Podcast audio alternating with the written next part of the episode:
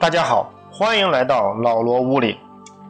小时候，在我们村子里，能够驾驶一辆自行车是一件非常了不起的事情，所以对于能够驾驶自行车的小伙伴，那可是无上光荣呀。说到自行车，得从两百年前的1790年说起。当时，法国的希夫拉克伯爵从溜冰鞋获得灵感，他在两个木轮之上安装了一个坐垫，设计出了一款两个木轮的车子。这个简易的车子，人坐在上面必须两脚下垂，交互踩踏地面才能前进。就是这简易的木轮车，开启了自行车的历史。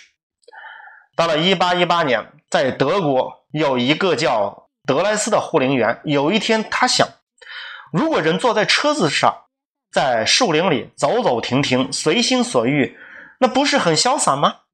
于是德莱斯就开始制作木轮车，样子和希夫拉克伯爵的差不多。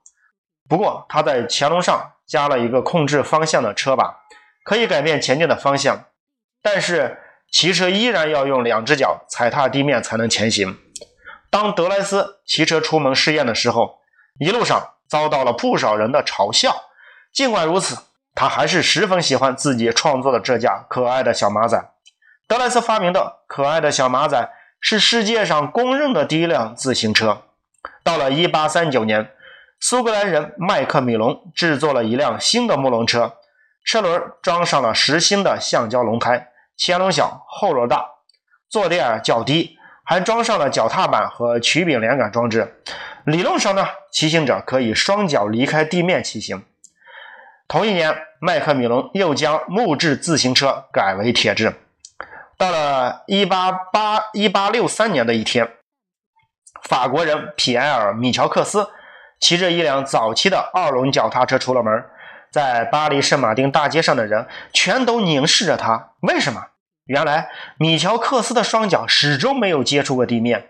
米乔克斯是实现不用双脚蹬踏地面骑行自行车的第一人。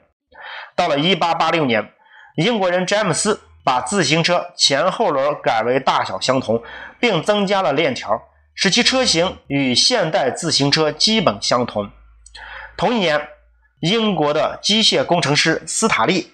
从机械学、运动学的角度设计出了新的自行车样式，为自行车装上了前叉和车闸，前轮、后轮的大小相同，以保持平衡，并用钢管制成了菱形车架，还首次使用了橡胶的车轮。斯塔利不仅改进了自行车的结构，还改制了许多生产自行车部件的机床，为自行车的大量生产和推广应用开辟了宽阔的前景。因此，斯塔利被后人称为“自行车之父”。斯塔利所设计的自行车车型与今天自行车的样子基本一致了。进入二十世纪，自行车在亚洲得到了前所未有的发展，特别是在中国。现在，中国的自行车产量、消费量、出口量均居世界第一。中国拥有五亿多辆自行车，年出口达到两千多万辆。一九零二年。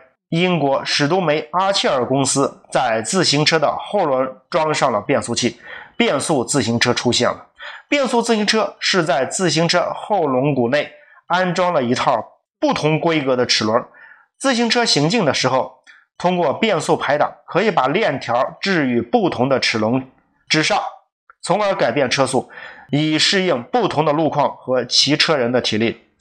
随着科技的发展，新材料。新技术、新工艺、新理念、新设计的应用，变速自行车已经成为世界自行车的主流。变速自行车是一种较为普遍的运动、健身、休闲和娱乐性的产品。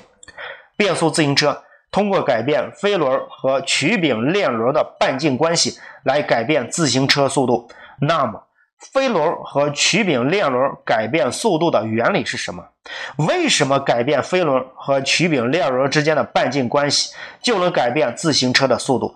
对于这些问题，人教版必修二第五章曲线运动将为大家做最基本的描述和讲解。